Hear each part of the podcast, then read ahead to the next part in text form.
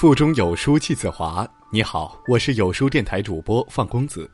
今天要和您共同分享的文章是：有一种尊重叫衣着得体。如果您喜欢这篇文章，不妨在文末点个赞。昨天约朋友吃饭，好好的一顿晚饭变成了他的吐槽宴。朋友在某知名金融公司任 HR 一职。现在正是找工作的旺季，来到朋友公司面试的人络绎不绝。朋友本以为自己阅人无数，早已练就了百毒不侵的金刚不坏之身，但万万没想到，却在泱泱拖鞋大军中败下阵来。朋友嘶吼说：“你知道面对四五个穿着拖鞋来面试的人是一种什么感受吗？我以为自己误入了澡堂，而我就是那个搓澡的大娘。”我安慰他：“那是古驰这两年的最新款，连超模刘雯也在穿呢。”朋友说：“公司需要的是杀伐决断的商场精英，不是刚从秀场下来的时尚大模。看见他们坐在椅子上，脚趾勾着拖鞋一晃一晃的样子，我觉得他们在嘲笑我，嘲笑我的工作。”后来，朋友对这几个面试者说了一句话。你们是来面试的，你不尊重机会，机会自然也不会尊重你。衣着不得体，毁掉的不仅仅是机会，有时候还可能毁掉一个人的一生。有这样一位青年才俊，十年前苹果和三星手机还没有成为主流，诺基亚才是龙头老大时，他负责设计中国诺基亚的人机界面。这些充满中国元素的诺基亚主题，都出自一位毕业于清华大学的设计师刘超之手。二零一一年，百度公司聘请他担任用户体验总监一职，年薪百万。谁也想不到，五年之后，正是春风得意的刘超，被百度以严重损坏品牌声誉为由将他开除。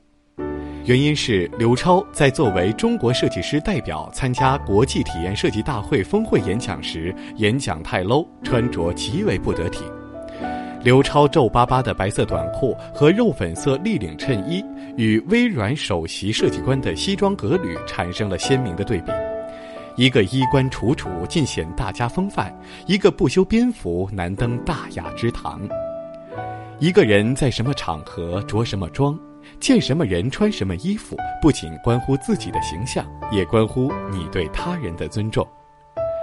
古希腊贵族菲洛皮门一次去别人家做客，他比自己的随从先一步到达目的地。巧的是，女主人不认识他，见他其貌不扬又衣着普通，便使唤他去帮女仆担水生火。不久后，他的侍从们到了，一个个打扮得气宇轩昂。见他忙得不可开交，感到很惊讶，问他在干什么。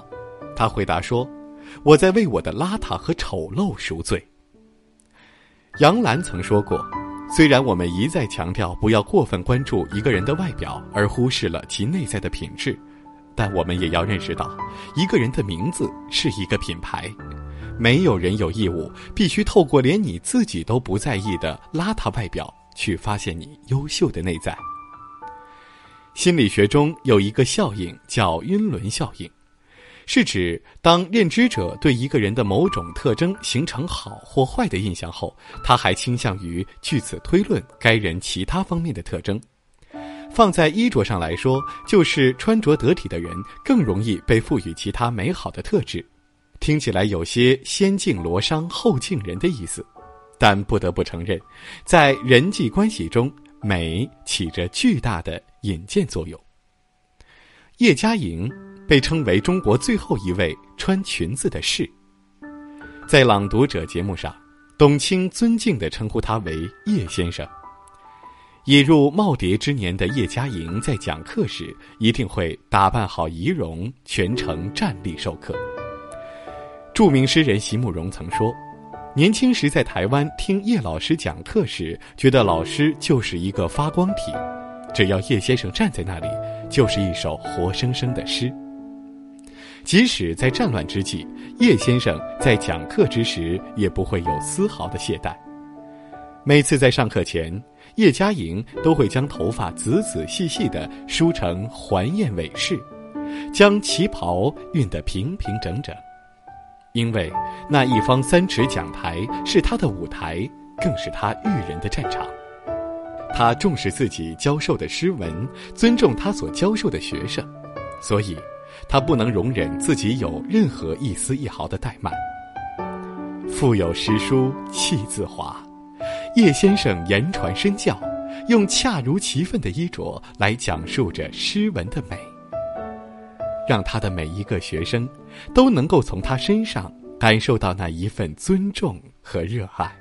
《弟子规》中曾这样写道：“冠必正，纽必结，袜与履俱紧切。”说的是一个人在出门前，帽子要戴端正，衣服扣子要系好，袜子鞋都要穿戴平整。